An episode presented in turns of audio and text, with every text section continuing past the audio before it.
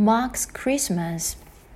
One day, Mog woke up and nothing was right in her house. Everybody was busy. Debbie was busy. Nicky was busy. Mr. and Mrs. Thomas was busy. And there were too many people in the house. There was a jolly uncle and two aunts on tiptoe. Mog thought, I don't like it here. She went and sat outside on the windowsill. There was nothing to do and no one to play with. So after a while, she went back to sleep.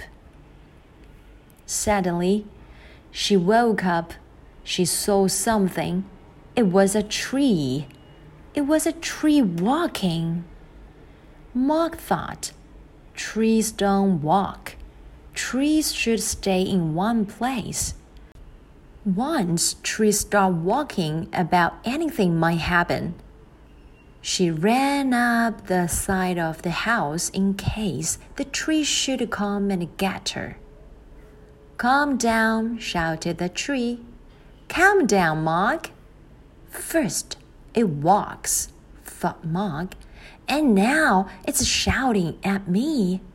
I do not like that tree at all. And she ran right up to the roof. The tree went on shouting for a while, then it went into the house. Mog stayed on the roof. Some white things fell out of the sky.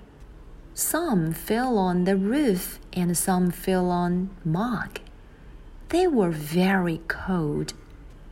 At supper time, Mog was still on the roof. She must have her supper, said Debbie. Mog always has her supper. Mrs. Thomas gave Mog her supper, but still, Mog did not come down. In the morning, Mog did not come down either.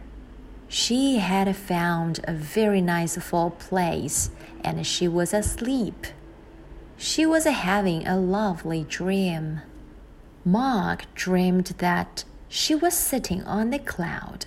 Some white things were falling out of the sky. Mog tried to catch them. She was very happy. But suddenly the cloud began to melt. Inside the house, everyone was sad because Mog would not come down.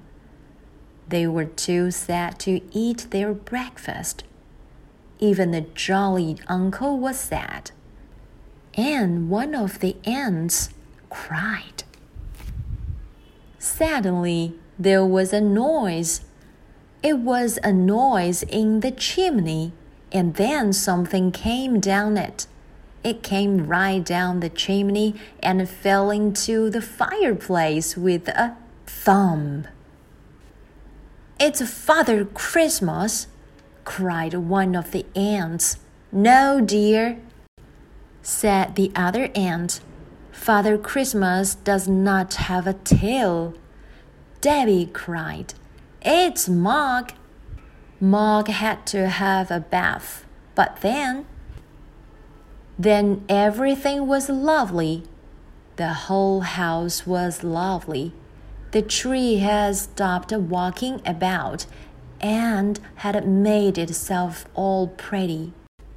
And Mog had three boiled eggs and some turkey and a present to unwrap.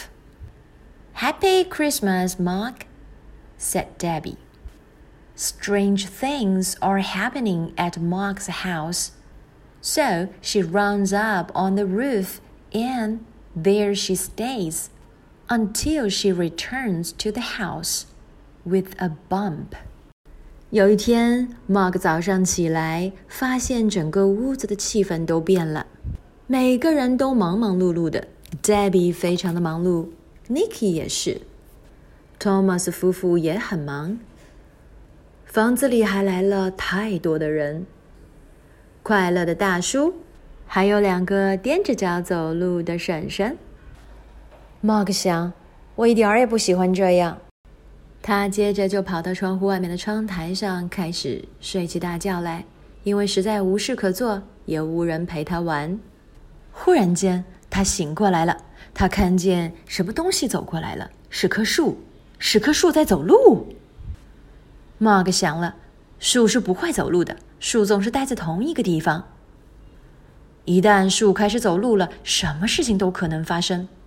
他赶忙从房子的侧面往屋顶上爬去，以免这棵树过来碰着他。快下来呀！那棵树朝他吼叫着：“快下来，Mog！” 先开始这棵树是走路了，现在他又朝我大吼大叫。我一点儿也不喜欢这棵树。然后他就迅速的爬到了屋顶上。那棵树又继续朝他喊了一会儿，最后他终于进了屋子。Mark 待在了屋顶上，什么东西好像从天空中落下来，落在了房顶上，还有一些就落在了 Mark 的身上。这些东西让他感觉冷冷的。到了晚饭时间，Mark 还依然待在屋顶上。Mark 必须吃晚餐呀，Debbie 说。Mark 从来不会错过他的晚餐哦。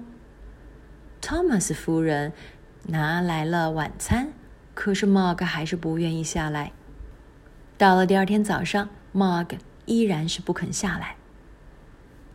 他为自己找到了一个高高的、舒适的地方，在那儿睡着大觉呢。他做起了香甜的梦。mag 梦见他坐在一朵软软的云上，有些东西从天空中落下来。Mark。试着伸手去抓住，他非常非常的开心。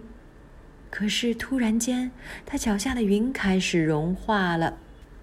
房子里面每个人都很不开心，因为 Mark 不愿意从屋顶上下来。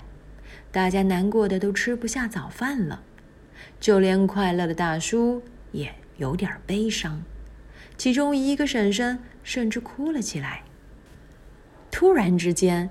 发出了一阵响声，这是从烟囱里发出来的声音。紧接着，什么东西从烟囱里掉落下来，刚好就落在了壁炉里，发出巨响。一定是圣诞老人吧？其中一个婶婶喊了出来。“哦，不是的，亲爱的。”另外一个婶婶说，“圣诞老人可不长尾巴呀。” Debbie 叫的是 Mog。Mog 必须洗个澡了。然而，接下来的一切都变得非常美妙。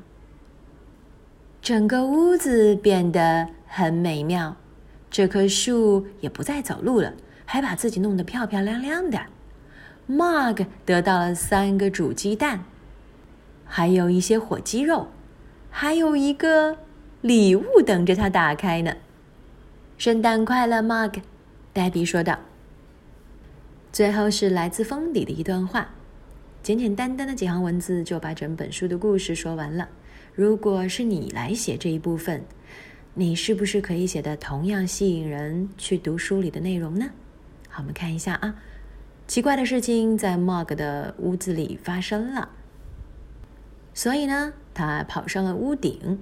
并且就在那儿待着，直到他“砰”的一声回到了屋子里。